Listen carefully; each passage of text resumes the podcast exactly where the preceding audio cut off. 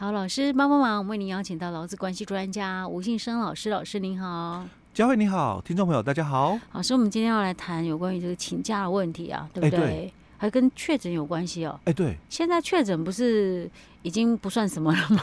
可是现在疫情好像又起了嘛，之前好像是说比较趋缓了嘛，哦，嗯、但现在好像又蛮多的那个症状哦，嗯、就是确诊者又蛮多的哦。是，那听说都是之前没有确诊的。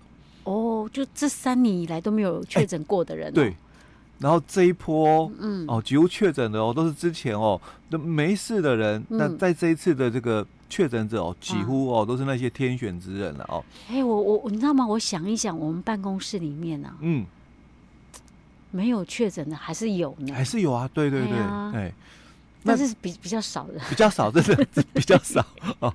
那现在就问题来了哦。嗯、之前的确诊者、嗯、哦，他们可能都有就是说呃隔离呀、啊嗯、哦，然后还有规定一些的一个规范嘛，比如说哎不可以凑全勤啊什么的哦。啊、那那现在呢？现在不是疫情解封了，然后他好像不是那个传染病的那个等级有被也被降调降了嘛？所以我们当时哦，就是有。因为疫情的关系，我们有就是说防疫隔离、防疫照顾，还有一个疫苗接种假哦，哦。当初是没有的哦，那因为疫情之后，嗯、我们才有这三种假出来哦。好，那这三种假在我们的这个法规里面哦，就讲的是劳动法规哦，嗯、包括就劳教四十三条不用讲，因为、嗯、因为它只是一个很简单的一个概述，说劳工有正当理由的话哦，你你就可以请假嘛哦。嗯、那所以我们才会有就。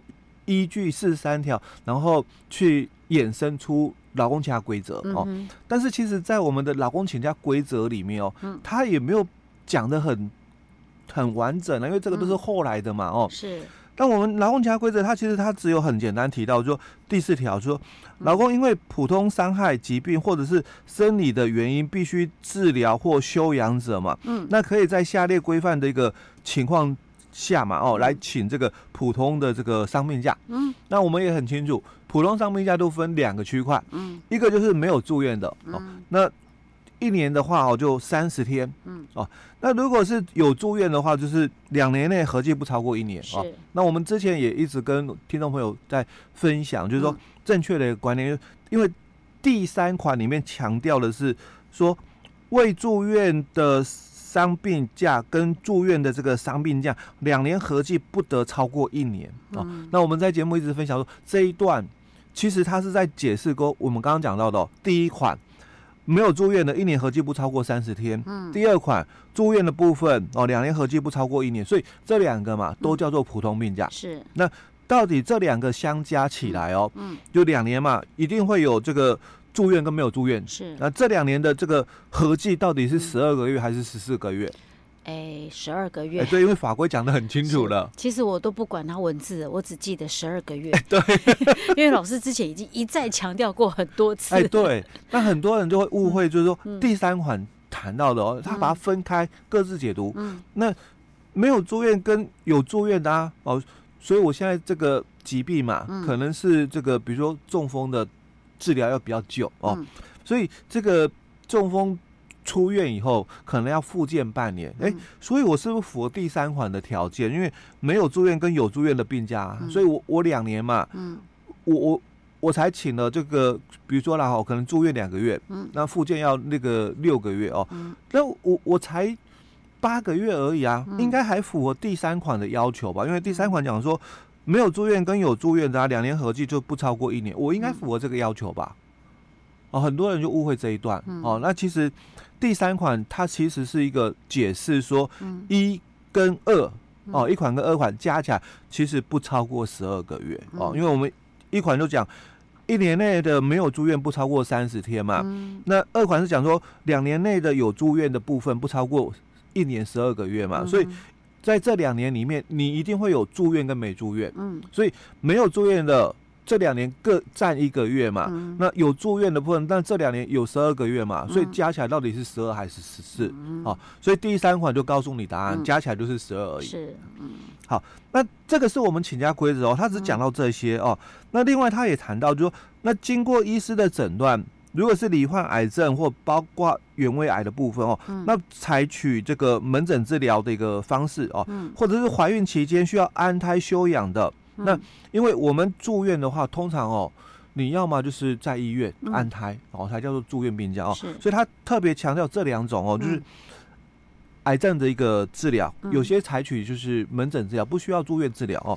那因为怀孕安胎。嗯，有些他也可能只要在家里安胎就好，不需要到医院安胎的。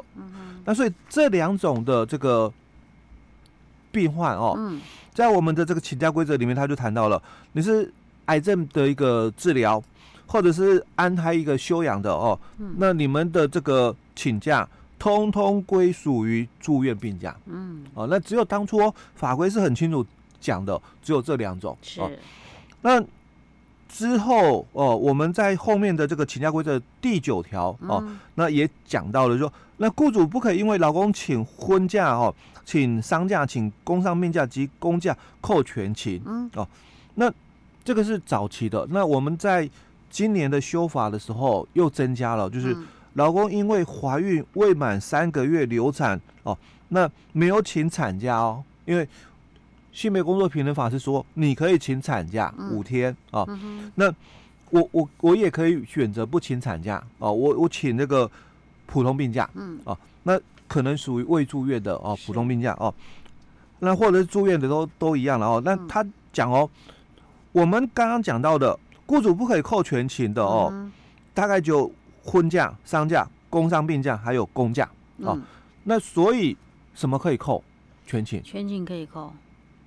哎，那个婚假、丧假、工伤病假、公假、病假、病假可以扣啊。对，还有一个，我看看，婚假、丧假、工伤病假、病假、事假。哎，对，哎，哦，就这两个可以扣全勤哦。所以问题就来了，那我们刚刚讲说。如果是这个怀孕嘛，嗯，未满三个月的流产嘛，嗯，那性别工作平等法是讲说，你未满这个三个月的哦，嗯，那你有两种假可以请，嗯，哦，都是流产假，一星期跟五天的，嗯，好，那这一星期跟五天的哦，基本上他说，如果你不请这个产假的话，嗯。那你就可以，你也可以请了普通病假，嗯、可是请普通病假应该是可以扣全勤吧？是。哦，但是这一次的修法很清楚讲了，嗯哦、对。哦，不可以扣全勤。是我们之前有那个有特别谈过，哎，对，我们就刚修法的时候哦，哎哎，等一下，老师老师，嗯，但是他的那个假单上面是不是还是要注明说他是流产的？哎，对，一定要注明，因为你如果不讲，你说我今天要请病假，嗯。那我可能人事单位就认为说你是生病请病假，对不对？普通病假而已哦，对，我还是扣全勤哦。那当然，他请这个假的时候，假单上面了哦，可能都会有附那个诊断证明书哦。那可能有时候，嗯，人资也要注意啦。嗯。他就算没有特别提醒，可是他上面如果是想说是流产的，他可能请假单没特别写，哎，可是诊断书有写。是，那你这时候要用这种，哎，你就要注意一下喽，哦，就不可以扣人家的全勤了哦。好，那回到我们当初的疫情的时候，照道理讲哦，就是确诊者嘛，嗯，那因为当时的确诊哦，一早期的时候是住院哦，可是到了。后中后期的时候的确诊哦，几乎都是在家在家休养就好，对，自行隔离哦，所以我们才有那个解释令出来，就提到了，就是说这个一百一十年的这个五月的时候哦，有几则解释令都提到，就是说老公如果确诊这个 COVID-19 的一个部分哦，那经过这个确认以后哦，那隔离治疗期间哦，他的这个请假的一个规定就是。普通病假哦，但是他也很清楚提到了哦，就是说雇主不可以扣全勤哦哦。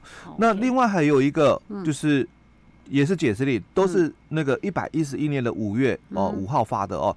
那他是跟我们的这个主管机关就劳保局哦，他去谈到了哦，他确诊哦没有在医院治疗嘛，是在家里哦哦。那他请这个。请假的一个部分，嗯，哦，他请这个请假的部分哦，要算到那个住院病假里面。哦，你不可以用说未住院病假算，因为劳保的给付哦，嗯，他要有住院，是。哦，所以两则解释令里面哦，一则是讲说请这个。疫情的假，嗯，你不雇主你不可以扣全勤哦。那另外一则解释令最主要告诉劳保局哦，当然也告诉雇主了哦。但对雇主而言，其实没有影响，因为都是归属于在普通病假哦，都要给半薪的哦。好，只要在三十天内了，都要给半薪哦。但最主要是告诉劳保局说，哎，这种情况哦，确诊的哦，那他在家里的这个休养期间哦，那算住院病假，所以劳保。有给付，OK，哦，就是住院的一个部分要算嘛，哦，住院的部分。可是像这种给付，它不是第几天才开始？第哎，一样都是第四天，但是我们当初隔离的时间有没有？至少都早早期比较早，哎，比较长一点嘛，时间长一点哦。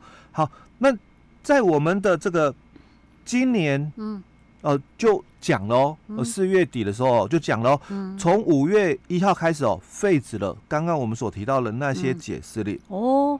那废止的意思就表示可以扣全勤。哎，对。如果你今天又确诊，然后你又请病假，对，就是扣全勤了。好，都都被废止了，因为还有一个是今年三月的一个解释令，他讲说，那如果我在家里要用快筛，然后发现就是就是呈现两条线嘛，哦，那当然我我就是跟公司请普通病假哦，而且哦，这个五天内啦，嗯，哦都可以请，因为。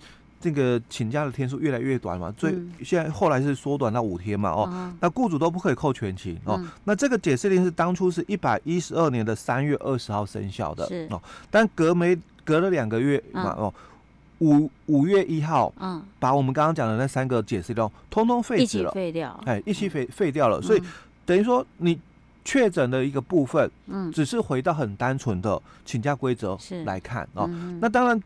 就可以扣全勤喽。嗯、那另外一个层面就是，那基本上没办法像以前哦，嗯、跟劳保局再申请给付了。OK，因为因为你已经不算是什么住院的一个病假，你你只是在家里休息喽。嗯、那那这个不能算住院了，因为当初是有解释令提到的。OK。好，所以这它就是等于一般的普通的病了啦。哎、欸，所以意思告诉大家啊，你万一确诊，你不用太紧张啊，不用像以前这样。哎、欸，对，已经没有像以前这样子了哦。那包括之后可能打那个疫苗的部分有没有？嗯、就是。这个 COVID-19 的疫苗哦，那也没有所谓的疫苗接种假了哦，都同步在五一的时候就停止试用了。哦，这个我们比较没有去注意它。这个之前我们也有谈到，就是五一的时候，我那时候我们还笑哦，就是那这个该不会就是那个五一的大礼吧？OK，好，老师，那我们今天讲到这儿喽。嗯。